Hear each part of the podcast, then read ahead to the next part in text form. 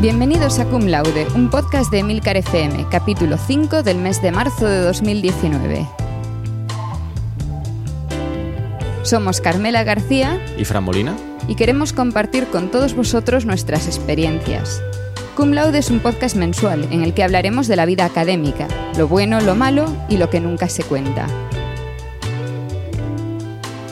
Y hoy me gustaría hablar de un tema de estos que a veces cuando empiezas en tu vida postuniversitaria es un poco complicado, que es cómo, cómo buscar, cómo empezar en un grupo o buscarte un, un jefe. Fran, ¿cómo fue tu caso? ¿Cómo encontraste a tu primer jefe cuando acabaste la carrera? Hola Carmela, sí, a mí lo del tema del jefe me, me resulta interesante también porque es un tema fundamental, saber en qué eh, vas a trabajar, cuál va a ser tu línea de investigación. En mi caso, a mí me, gustaba muchísimo, me apasionaba el mundo de la innovación. Eh, yo tenía un referente en el departamento que, es, que luego fue mi director de tesis, que me dio clase en su momento sobre temas de innovación y estrategia. Y yo acudí a él, le dije que me gustaba mucho esa línea, eh, me pareció que, que podía desarrollar ahí mi trabajo de investigación. Y, y aunque no fue definitivo, porque durante el primer año que hice esos cursos de doctorado, que ya hemos hablado también aquí alguna vez en Cum Laude, estuve viendo si realmente pues, eh, la innovación iba a ser el desarrollo o el tema de mi tesis doctoral. Al final pues me decanté por ella y, ya, hacia ahí fui. ¿no? lo que ocurre que en ese momento, pues, eh, trabajando en temas de innovación, pues estaba él y empecé yo. No había mucha más gente en temas concretos sobre innovación. Mi departamento no es eh, muy grande y claro, pues había gente trabajando en líneas eh, de dirección de marketing sobre comportamiento del consumidor, venta, publicidad, promoción, pero en innovación estábamos eh, solo los dos, de forma que éramos un grupo pues pequeñito, ¿no? No había mucha gente en el, en el área trabajando en este campo. Y hasta que al final pues me quedé con, con esa línea. Eh, por eso yo creo que esto es un poco diferente a lo que te ocurre a ti, ¿no? En, tu caso, en, tu área, creo que es distinto, porque el tema de los grupos o encontrar ese, ese director es distinto, ¿no? En tu caso difiere un poquito de mi área, ¿no? Sí, claro, en las ciencias más experimentales tenemos que buscar un, grupo, no solo una persona, sino un grupo en el que nos vamos a integrar. En mi caso, diría que al acabar la carrera sí fue directo y sí fue lo que seguí después. Pero para ser honesta, yo estuve dando unas pocas vueltas por el camino, porque mi, mi primera oferta para incorporarme a un grupo fue en el departamento de bioquímica. Pero por razones que no vienen al caso, yo no quise incorporarme a ese grupo y decidí buscar otra cosa. Pasé por mm, fisiología animal, pasé por fisiología vegetal justo antes de acabar la carrera, fue donde hice lo que ahora sería el proyecto fin de grado.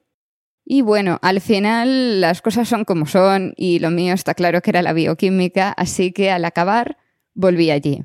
¿Cómo volví allí? No fue exactamente que yo estuviese buscando y descubriese que ese era el grupo al que me quería incorporar. Es una historia de lo, más extraña. Y no, la gente no se lo suele creer. Yo tengo un blog, sigo teniendo un blog que empecé durante la carrera, contando un poco esto, las aventuras de una universitaria que estudia biología. En ese blog, en un post, no recuerdo en cuál, me empezó a escribir comentarios una chica que estudiaba en la facultad de al lado, en farmacia. Y llegado a cierto punto, esa chica me dijo, parece que te gusta lo que yo hago, mi jefe va a buscar una nueva doctoranda cuando busque, cuando ponga el anuncio, yo te lo envío. Me envió ese anuncio, yo escribí, fue la única, em, el único interés que tuve en un grupo en ese momento. Yo estaba pensando en mis vacaciones y ya pensaré luego a ver qué quiero hacer después. Escribí ese correo, me invitó a una entrevista, tuve un grupo y ahí en principio iba a ser un contrato de un año, luego una solicitud de una beca predoctoral y acabé yéndome con él a Madrid a hacer mi tesis. ¿Y cuántos erais entonces en ese grupo cuando, digamos, te, no sé si se puede decir así, te tiró los tejos o te dijo que, iba buscando gente? Uy, mira que a veces no se escucha, ¿eh? a ver, en el momento en el que yo me incorporé al grupo creo que éramos cinco. Pero sí es cierto que, a ver, el grupo se tuvo que mover por, por los recortes y cuando nos trasladamos de la Universidad de Santiago al Centro Nacional de Biotecnología en Madrid, Hubo un momento en el que tras ese traslado yo era la única en el grupo. Estábamos mi jefe y yo, punto. Luego el grupo fue creciendo y yo diría que de media siempre está en torno a 6, 7 personas como mucho, no pasa de eso. Que es una media normal para un grupo mediano en España. ¿Y qué habría? estaba tu director de tesis en ese momento y, el resto erais todos estudiantes en, proceso de doctorado o, sea, haciendo el doctorado o había una mezcla en, diferentes niveles? Lo normal es que haya una mezcla. Nosotros teníamos eh, un par de postdocs, eh, estudiantes de tesis y luego estudiantes de máster DEA, lo que correspondiese en cada etapa. Porque en el momento en el que entré yo, yo lo hice como DEA, pero ya había másters. Entonces, por ejemplo, yo cuando entré un poco sustituyendo a esta chica, que luego se fue a hacer la tesis a otro grupo, ella sí estaba haciendo un máster. Y bueno, a ver, es eh, en general en los grupos de lo mío es lo normal, que tienes una estructura que debería ser piramidal, que tienes al jefe, unos pocos postdocs, muchos estudiantes de tesis y muchos más estudiantes de menos de tesis, sea máster, sea todavía grado, pero al final se tiende a ir mucho a más o menos el mismo número de postdocs que de estudiantes. Ya digo, es que difiere un poquito de, mi caso, ¿no? Porque aquí había, en, cuando yo entré a hacer la tesis, había un solo un grupo de investigación que era el grupo de, marketing, y dentro de ese grupo de marketing había líneas, y una de ellas, como os he dicho, era innovación, y solo estábamos él y yo en ese, en ese momento. Pero es bastante frecuente en otros eh, departamentos en mi área, eh, por lo menos aquí en España, que sea similar. Sí que es verdad que en otros eh, países donde he estado, creo que aquí ya hemos hablado de otras universidades donde yo he hecho estancias, como la Universidad de Delft, allí había un área concreta sobre innovación y desarrollo de nuevos productos y tenían una composición similar a la que me comentas. Había eh, uno o dos eh, catedráticos, el, departamento era exclusivamente sobre innovación y claro, ahí sí que había postdoc, mm, profesores en formación, etcétera. Y ya estamos hablando que era un grupo de 12, 10, 12 personas diferente, ¿no? Y ahí comentas una cosa y es algo que yo no, no, estaba pensando. Hay una diferencia, o al menos yo he notado una diferencia entre los grupos en España y los grupos fuera. En nuestro caso, en los grupos fuera de España suele haber más postdocs que en España. Y eso se debe a la dificultad de contratar postdocs en España, porque es muy difícil encontrar una beca, un proyecto que te permita pagarles. Entonces ahí hay una diferencia. Efectivamente. La otra es que en España se tiende a tener más esa estructura mucho más amplia, en la que arriba de todo hay un catedrático, o más de uno, luego hay jefes de grupo por debajo y luego ya el resto. Fuera yo estoy viendo más que la figura esa del catedrático no existe realmente, no hay tanto ese grupo con subgrupos a nivel más o menos intermedio. Luego sí, hay sitios en los que hay un grupo muy grande que luego se divide en subgrupos pero sigue siendo él más como que los otros son jefes intermedios y no realmente gente independiente.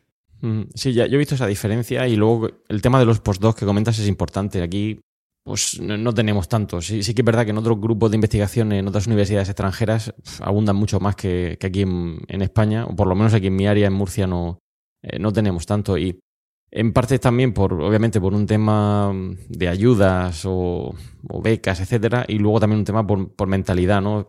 Eh, aquí en España, por lo menos, el, en, en, el área sobre todo de ciencias sociales, pues el doctorado no está tan, por decirlo de alguna manera, reconocido, ¿no? Como en el extranjero, y claro, eso hace que haya pues, un menor número de alumnos interesados en hacer su tesis doctoral si no tienen pensado dedicarse al mundo académico, es decir, simplemente por avanzar en el conocimiento y especializarse en un área concreta.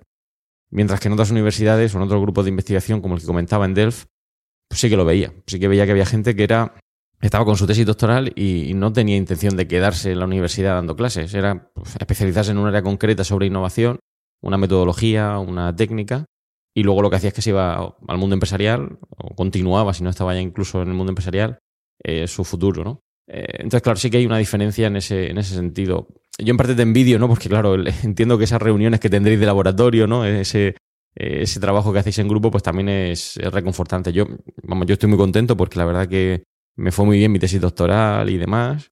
Em, tuvo sus reconocimientos, sus premios, como hemos dicho aquí en alguna ocasión, en, creo que fue en el primer capítulo. Eh, pero claro, no teníamos esa, esa, cohesión. Había un grupo y sigue existiendo esos grupos grandes, como comentas, pero no tan específicos, ¿no?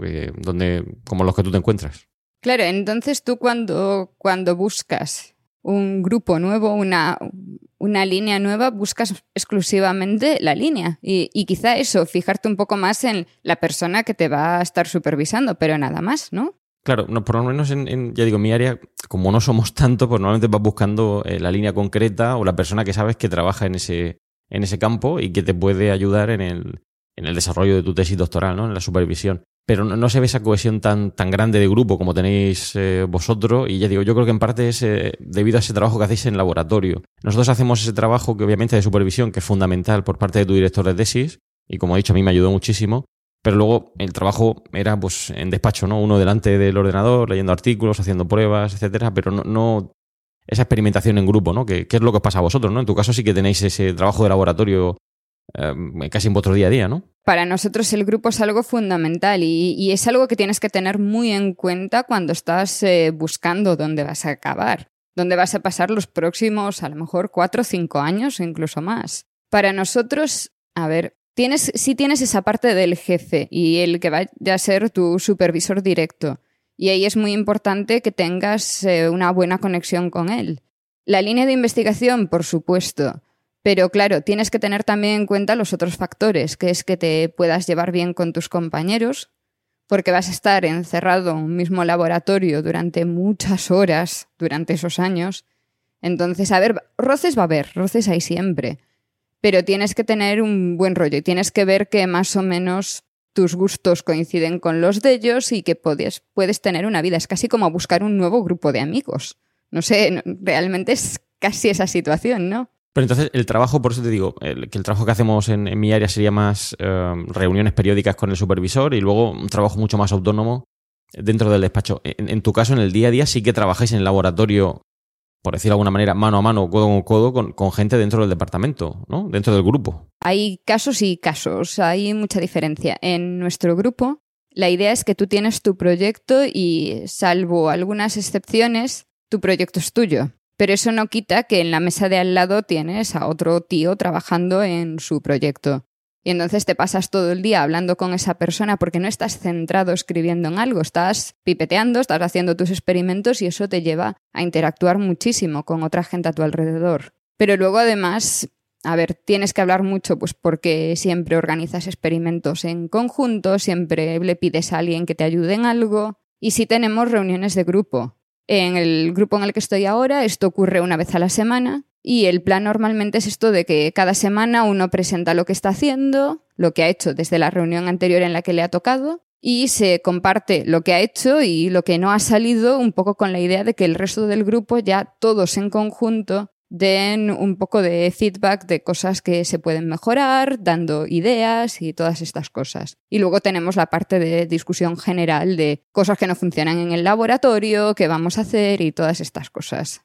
A eso me refiero, que, hay una diferencia importante, lo digo para nuestros oyentes que estén aquí planteándose hacer su tesis doctoral, no voy a decir que, que la vida, por lo menos en, mi área, sea más solitaria, pero en parte sí. Es decir, es meterse en el despacho, leer los artículos, eh, y aunque sí que obviamente tenemos compañeros, podemos hacer consultas sobre cosas que no nos salen, etcétera, pero el día a día estamos aquí en el despacho escribiendo. A veces, si compartes despacho, pues estás con alguien, ¿no? Y puedes hablar un poquito más. Si estás solo en el despacho, estás tú solo, ¿no? Y ya las dudas vas a tu director de tesis y le preguntas. En, tu caso, por lo que entiendo, es eh, pues eso, más estar en el laboratorio, aunque tendréis vuestros momentos de soledad también para leer un artículo, etcétera. Pero, pero en, el, en día a día, pues esas reuniones que tenéis son em, eh, que os veis, digamos. En, yo hay veces que entro aquí en el despacho, estoy toda la mañana trabajando en un artículo y, a veces no coincido con nadie porque estoy yo aquí solo con, con, lo mío. Sí que tenemos reuniones periódicas, como en tu caso, en el grupo en el que estoy ahora mismo, no con tanta frecuencia, pero sí para ver qué estamos haciendo, qué trabajos tenemos en marcha, si alguien más se puede incorporar, etcétera. Eso sí que lo hacemos, ¿no?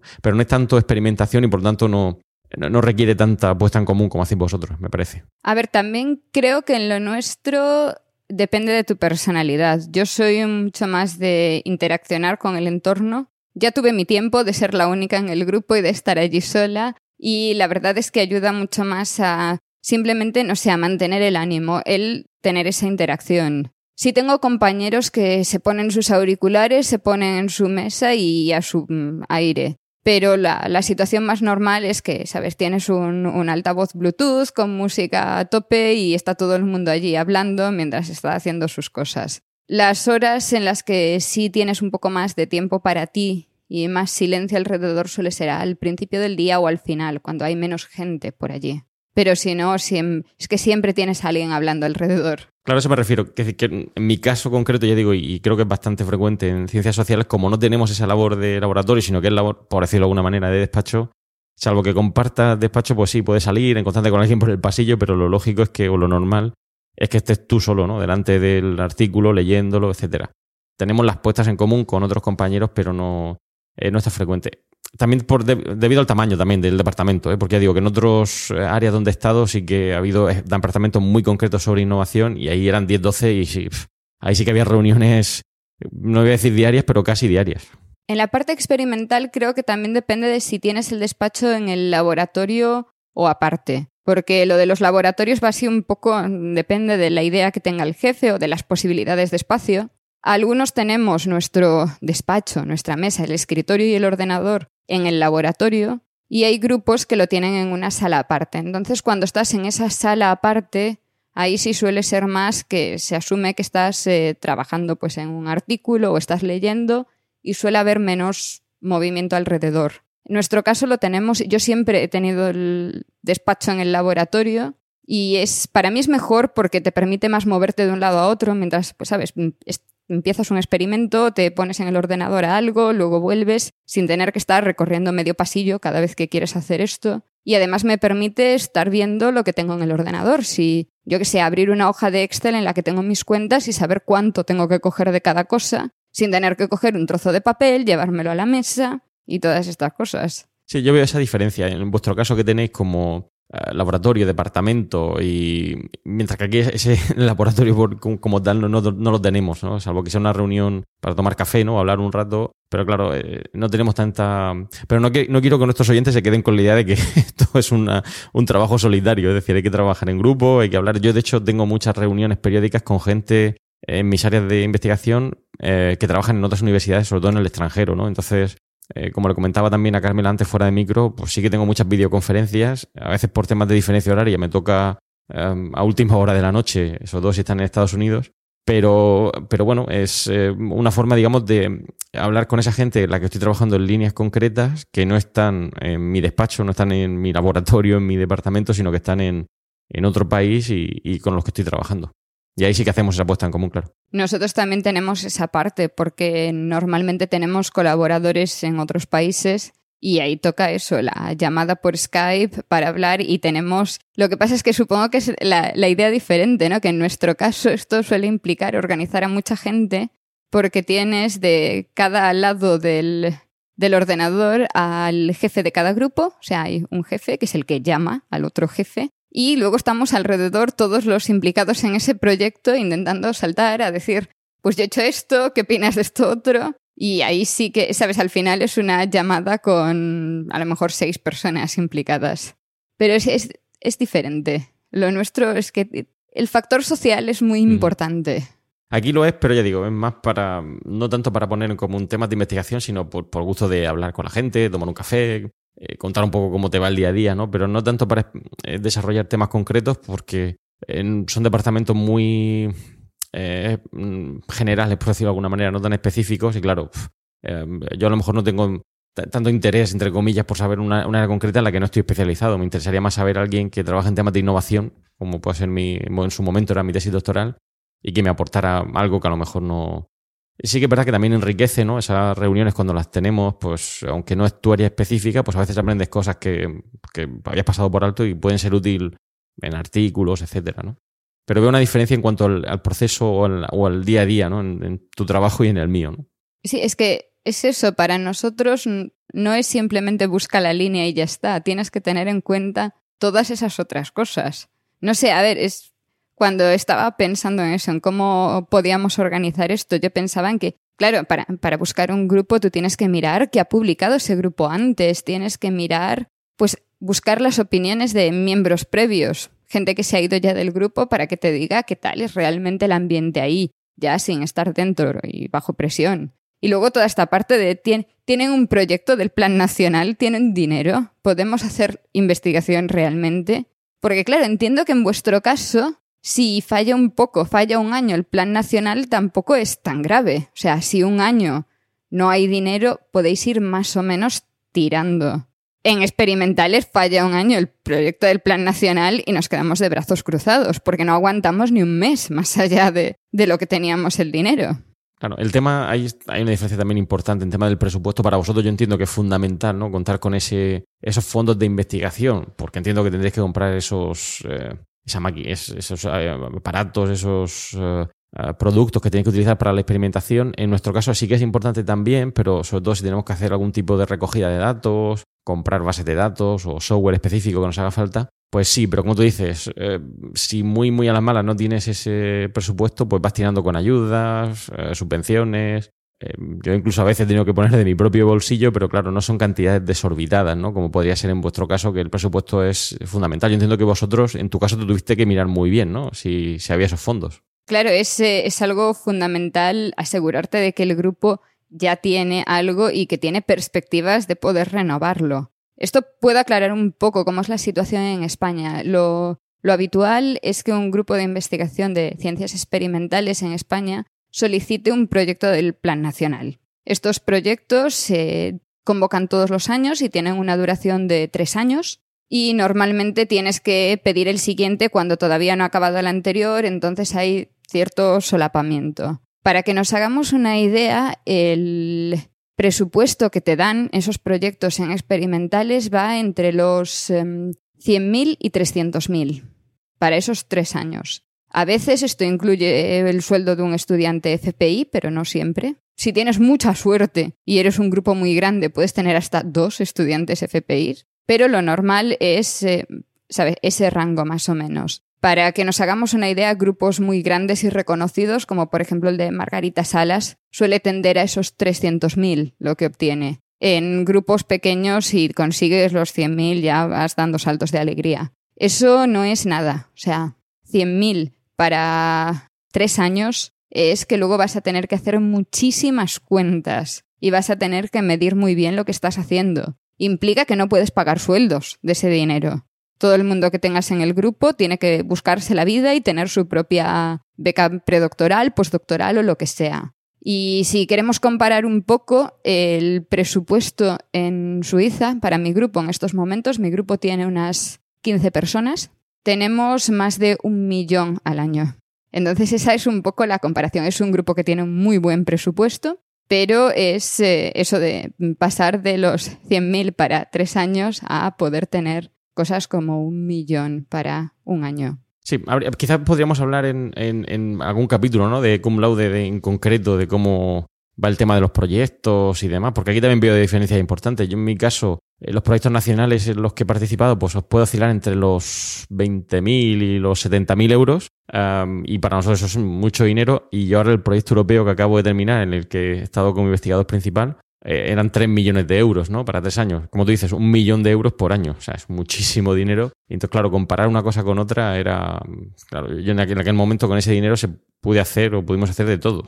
Sí, si tienes un proyecto ERC o un proyecto del Horizonte 2020, ahí es donde viene una cantidad considerable de dinero, incluso aunque estés en España. Y mm, el problema es que es eso, incluso aunque estés en España, porque el problema desde España es que no tienes cosas preliminares suficientes como para poder acceder a esas cosas de base. Hay muy pocos grupos en España que tienen la suerte de haber llegado a eso y, da un empujón considerable. Nosotros podemos tener ese presupuesto porque ahora tenemos una RC. Si no, ya te digo yo que el presupuesto de los proyectos nacionales suizos tampoco es tan grande. Es más grande que el de España, pero no llega tanto. Claro, en mi caso, claro, el H2020 con 3 millones de euros pues fue un impulso brutal. Como tú dices, es de pasar de no tener nada casi para poder realizar investigación a no tener que preocuparte de, ver si te llegas, si llegas a final de mes, ¿no? Para eh, comprar algún tipo de, material, recurso, eh, hardware o hacer algún tipo de investigación ahora mismo, pues claro, con esos recursos es mucho más fácil, se pueden hacer más cosas. Otra de las cosas, supongo que a vosotros si os va mucha parte del presupuesto en asistencia a congresos, viajes y cosas por el estilo. Aparte de, supongo, en, equipamiento tipo ordenadores, eso, bases de datos, cosas más. Mientras que lo nuestro es botes de polvos blancos que hay que disolver. Al final es eso. Pero mm, porque para nosotros es algo también fundamental cuando buscas saber si el grupo en el que vas a estar, el jefe que vas a tener, va a tener esa opción de mandarte a, congresos o a cursos donde puedas aprender una técnica que en tu laboratorio no se está haciendo. si, si eso va a ser posible, o sea, si va a querer, por una parte, porque directamente hay, hay grupos en los que se considera que eso es una pérdida de tiempo y que no te lo van a pagar, pero también es eso, si, tiene el presupuesto como para poder mandarte, porque bueno, ya hablaremos esto en algún momento, los congresos cuestan una pasta. Sí, sí, efectivamente. El tema de los congresos es mucho dinero y más hoy en día. Cuando yo empecé eran bastante más económicos de lo que es hoy. Eh, pero yo sí que tuve esa suerte. La verdad que mi, mi director de tesis sí que me animó y me apoyó a todos los niveles para poder ir a este tipo de congresos que creo que fueron muy enriquecedores para conocer a gente en otros eh, países con los que luego pues he ido trabajando o por lo menos que los conozco, ¿no? Que si coincido con ellos en otro congreso, pues, pues los tengo ahí, ¿no? Sí que es verdad que yo creo que esto de los congresos, y esto también difiere en tu área y en la mía, eh, sobre todo en mi área, al principio de la carrera es fundamental. Cuando uno empieza a hacer su tesis, etcétera, es muy importante ir a estos congresos. Luego no digo que no sea tan importante, que lo es también, pero no con tanta asiduidad. Es decir, yo he ido años que he ido, yo qué sé, a cinco congresos, ¿no? Y ahora mismo pensar en ir cinco congresos en un año sería imposible con, la de cosas que tengo que hacer en el día a día, aparte de investigación, docencia y, y como creo que he dicho aquí, que además ahora soy coordinador de innovación en la universidad y tengo reuniones día sí día también, pues sería eh, nada, una utopía, ¿no? Sería imposible.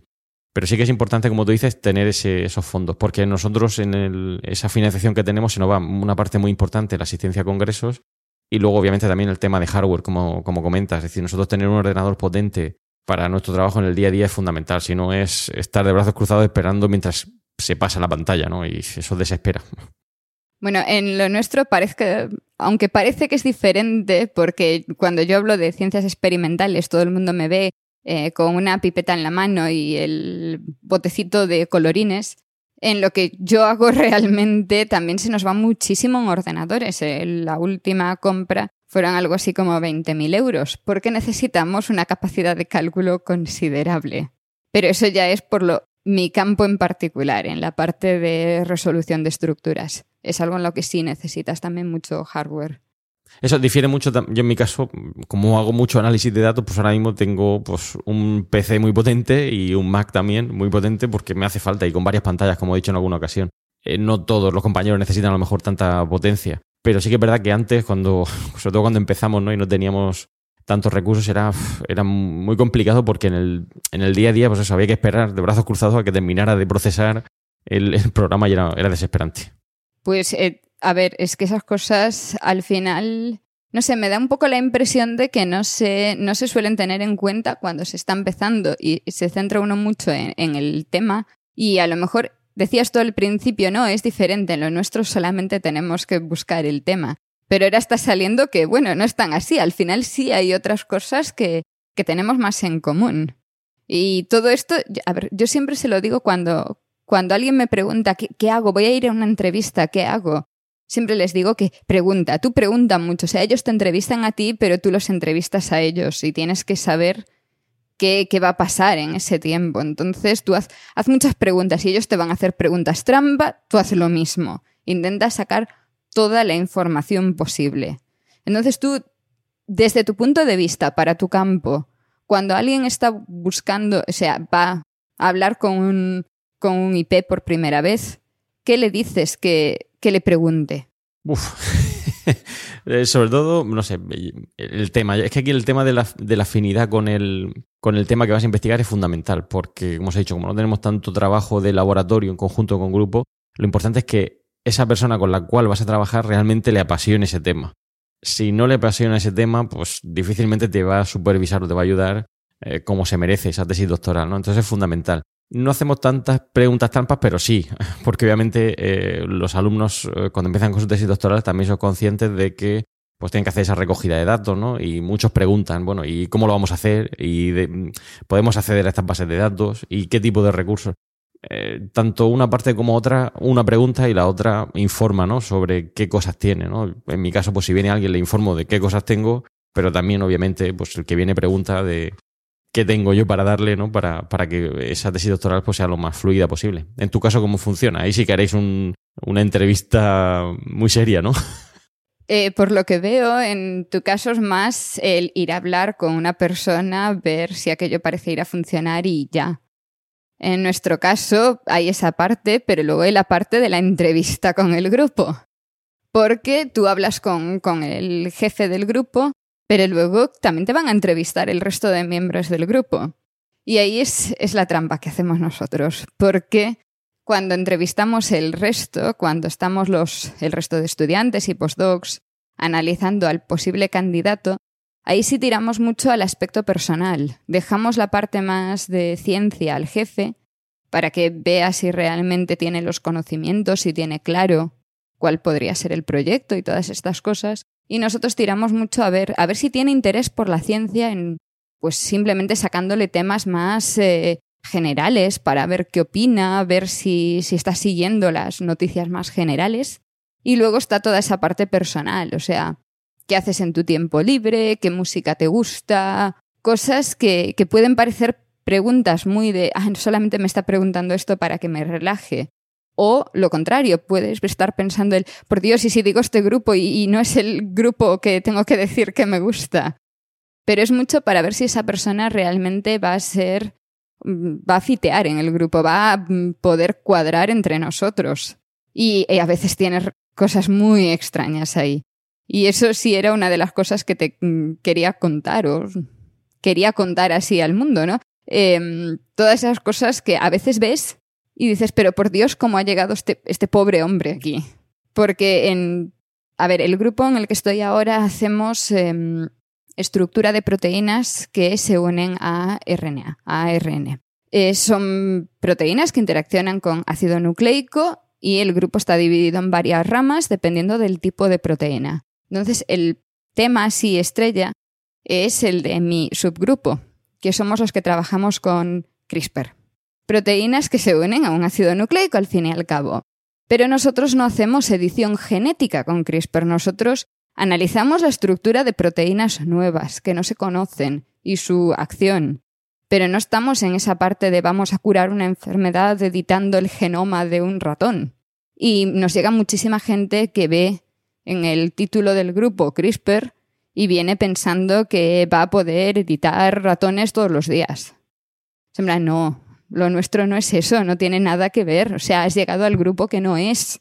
Y también a veces nos vienen pensando que somos casi una empresa, porque nos ha venido gente y es algo que a lo mejor en tu rama se ve un poco más normal, pero en la nuestra es algo súper raro, que es que venga gente de traje a una entrevista. Que al final es en plan, yo, o sea, yo me pongo un vestido si es una reunión muy importante. Tacones ya no, porque he visto a mi jefe una vez con un traje no sabía hacer su nudo de corbata. Esto es, es como funciona un laboratorio experimental. Vamos todos los días de vaqueros, de zapatillas, y nadie realmente tiene. Porque, y no es porque te puede gustar hacer eso, puedes hacerlo en tu tiempo libre. Pero es que no es cómodo ir con esas pintas para trabajar todos los días. Yo es algo que digo, o sea, una mujer puede ser muy femenina, puede tener las uñas largas y pintadas y puede maquillarse y todo lo que quieras, pero eso no lo puedes hacer cuando estás trabajando en un laboratorio, porque es incómodo. Tú puedes intentarlo y cuando llegues a casa todos los días tendrás que arreglar lo que has destrozado durante tus horas de trabajo. Entonces eso de, pero, pero por Dios, ¿tú sabes dónde te estás metiendo? Sí, aquí, aquí difiere, aquí, aquí no vamos, aunque alguna vez sí que podemos venir obviamente más cómodos para trabajar, pero como sí que es verdad que tenemos pues eh, más esas relaciones de, por decir, de eventos, ¿no?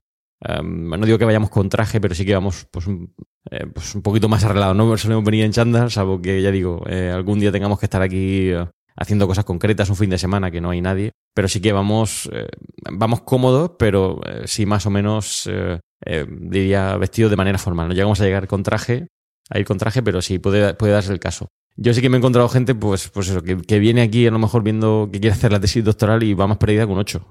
Para directamente que no sabe de qué va esto, ¿no? Y porque entender la vida académica, como hacemos aquí en Cum Laude explicándole a nuestros oyentes, no es fácil. No todo el mundo entiende qué es esto de hacer una tesis doctoral. Y claro, vienen eh, pues con ideas que pueden ser muy interesantes, pero para nada van a ayudar a avanzar en el conocimiento.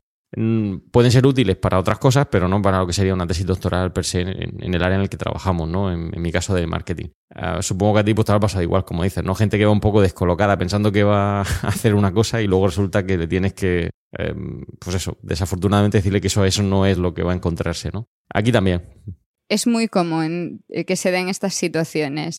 con, con el tema eso de simplemente el aspecto. A ver, sí, obviamente mi jefe va un poco más formal porque tiene que dar clase casi todos los días o tiene reuniones, entonces si tienes ese aspecto mm, casual, pero cómodo, pero no demasiado. Otra cosa es, claro, cuando estás en el laboratorio haciendo los experimentos, ahí es cuando sí tiramos a la comodidad ante todo. Pero es que incluso cuando vas a una entrevista no quieres ir más formal que el jefe que te va a entrevistar.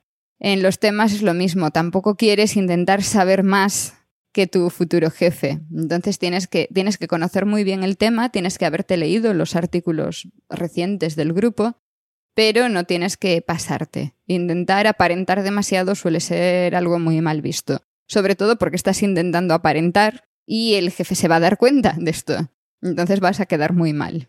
Entonces tú en tu día a día, así ya hacemos preguntas personales como estamos casi terminando el capítulo, en tu día a día tú vas pues, con, tu bata puesta, ¿no? Tu bata en el laboratorio. ¿Bata? a ver cómo digo yo esto. Sí, total, total, esto no, me escucha, no lo escucha nadie. Em, en teoría, tenemos que llevar bata puesta. La, la, norma dice que cuando estás haciendo un experimento en laboratorio, tú tienes que llevar siempre una bata, unos guantes y, bueno, lo que se define como un equipo de protección. O sea, bata, guantes, eh, gafas de seguridad. Eso es eh, lo estándar. Eh, yo he visitado laboratorios en los que esto se hace y que todo el mundo, una vez que cruza la puerta del laboratorio, lleva el equipo completo. En los laboratorios en los que yo he estado, en Madrid, me solía poner la bata.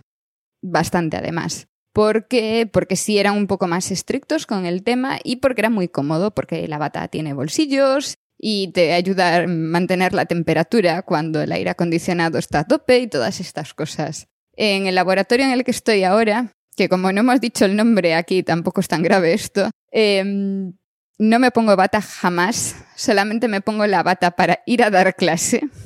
Y con el resto somos también muy laxos. Guantes nos ponemos eh, para prácticamente todo, básicamente porque es eso, como decía antes, trabajamos con ácido nucleico y no queremos contaminar nuestras muestras con el ácido nucleico presente en nuestras manos. En cambio, yo cuando trabajo con bacterias suelo trabajar sin guantes. Y esto viene por una costumbre previa de cuando trabajaba con llama, que si tienes fuego, los guantes no son una buena idea cerca. Entonces yo tengo la costumbre de hacerlo sin ellos. Gafas, gafas de protección, eh, prácticamente nunca. Pero también es cierto que es que es el trabajo que yo hago no es algo que sea peligroso. Son medidas que sí, o sea, reconozco que son medidas de protección, sería útil, pero llega un momento en el que tienes que valorar tus conocimientos, la comodidad y cuál es realmente el riesgo. En la mayor parte de los casos, a mí, con lo que estoy trabajando, si se me cae encima no pasa nada. Entonces, no hay problema. Entonces, básicamente, así por resumir, te pones la bata para impresionar a los alumnos, ¿no? Es obligatorio.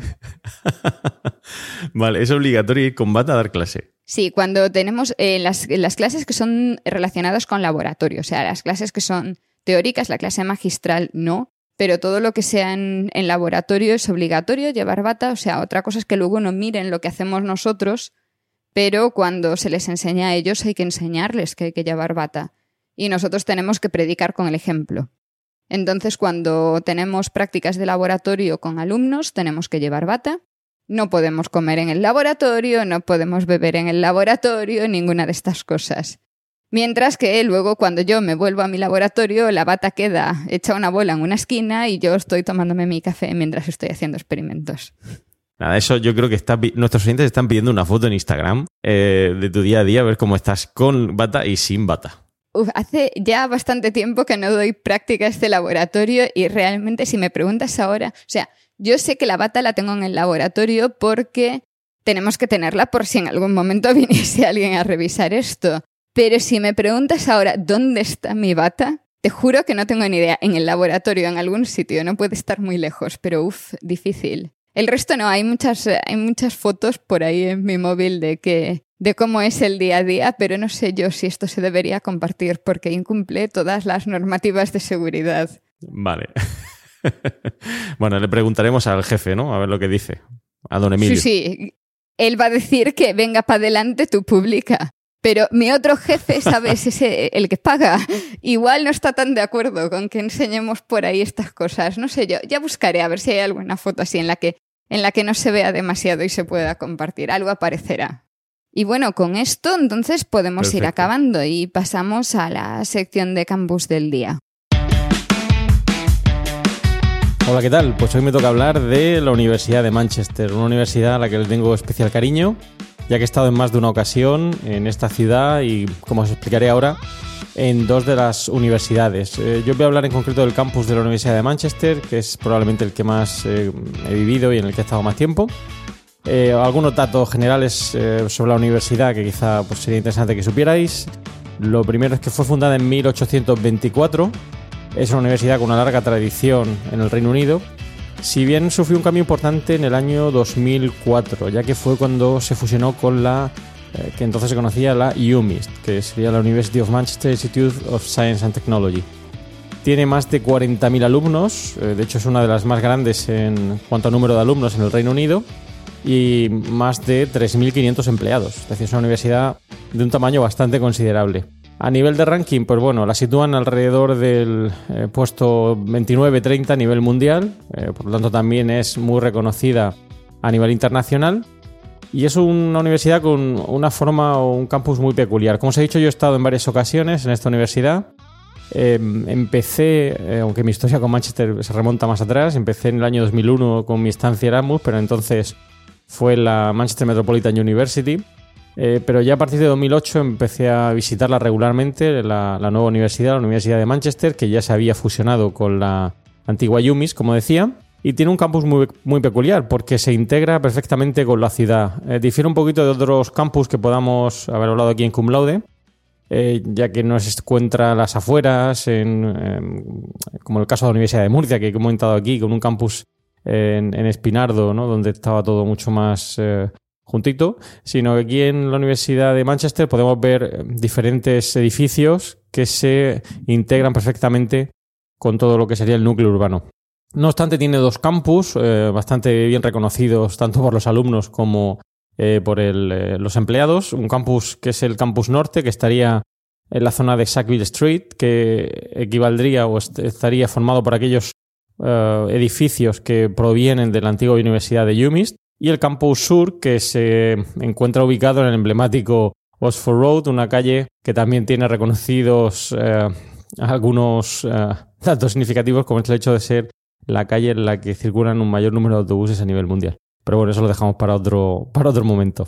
Eh, como decía, Manchester es una ciudad eminentemente industrial, ha cambiado mucho desde que yo la visité en 2001 y hoy en día lo cierto y verdad es que um, sobrevive um, o parte de su economía se basa principalmente en eh, la economía universitaria. Todo lo que rodea a la universidad es sin duda una fuente de ingresos muy importante para esta ciudad. Y esto realmente se ha puesto de manifiesto, como decía, en esa evolución que yo he apreciado desde que la visité hace ya casi 18 años. Eh, ya que en sus inicios, en 2001, todavía tenía esa semilla industrial que, todavía prevalece en la ciudad, eh, aunque hoy en día pues eh, podemos ver cómo hay multitud de servicios alrededor de lo que sería esa vida universitaria que lo hacen pues lo hacen una ciudad muy interesante para visitar, sobre todo en épocas como digo universitarias, quizá en verano disminuye bastante la afluencia en cuanto a número de alumnos, aunque todavía hay escuelas de verano, pero bueno, os recomiendo que la visitéis por lo emblemático que es y que no os sorprenda ver muchísima gente joven eh, alrededor de la ciudad, eh, ya que ya digo, es, eh, es parte de lo, que sería la economía. como te decía, hay otra universidad en esta ciudad de Manchester, que es la Manchester Metropolitan University, que en algunas cosas pues, se integra también con la Universidad de Manchester. Pero siguiendo con lo que sería eh, la Universidad de Manchester, podemos distinguir tres grandes facultades, aunque originalmente eran cuatro. Eh, una facultad de Biología, Medicina y Salud, una facultad de Ciencia e Ingeniería y una facultad de Humanidades.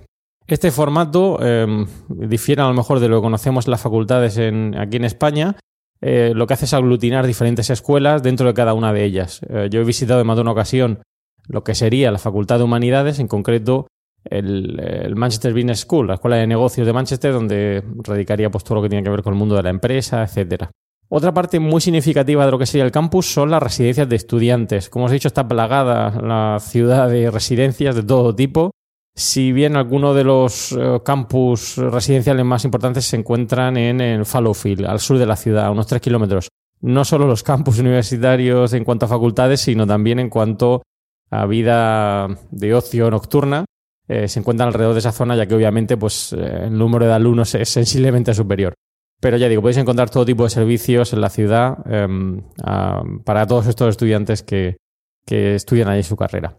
Eh, ¿Algo otros datos dignos de mención? Pues bueno, hay muchos edificios emblemáticos eh, que podéis visitar. La biblioteca John Rylands, que os recomiendo ir por lo menos una vez, ya que es una biblioteca, es considerada la tercera biblioteca académica más grande del, del país, con un edificio singular que merece la pena pues, recorrer durante un rato em, y ver pues, un poquito su, su belleza arquitectónica el Museo de Manchester, que tiene una colección increíble. Eh, aquí sí que podéis dedicar bastante más tiempo eh, viendo sus diferentes salas.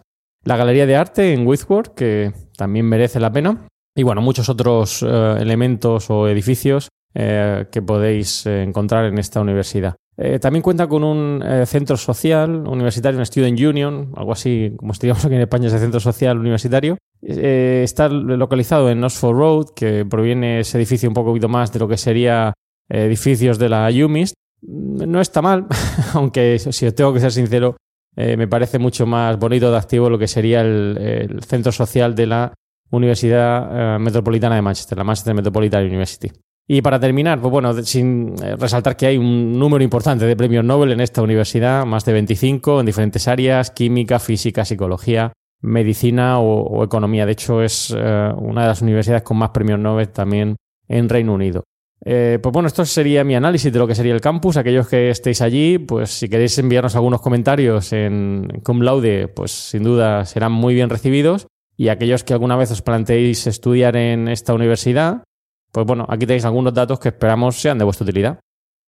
Y esto ha sido todo por hoy. Gracias por escuchar Cum Laude y esperamos tus comentarios sobre estos y otros temas relacionados con la vida académica. Puedes realizar tus comentarios y contactar con nosotros en emilcar.fm barra cum laude y en los otros medios de contacto que encontrarás en emilcar.fm. Y no olvides escuchar el resto de podcasts de Emilcar FM, donde podrás aprender muchos temas interesantes y de actualidad. Gaudeamus igitur, juvenes nun sumus. Gaudeamus igitur, juvenes nun sumus. Pos iucundam juventutem, post molestam senectutem, nos avevitumus, nos habebitur.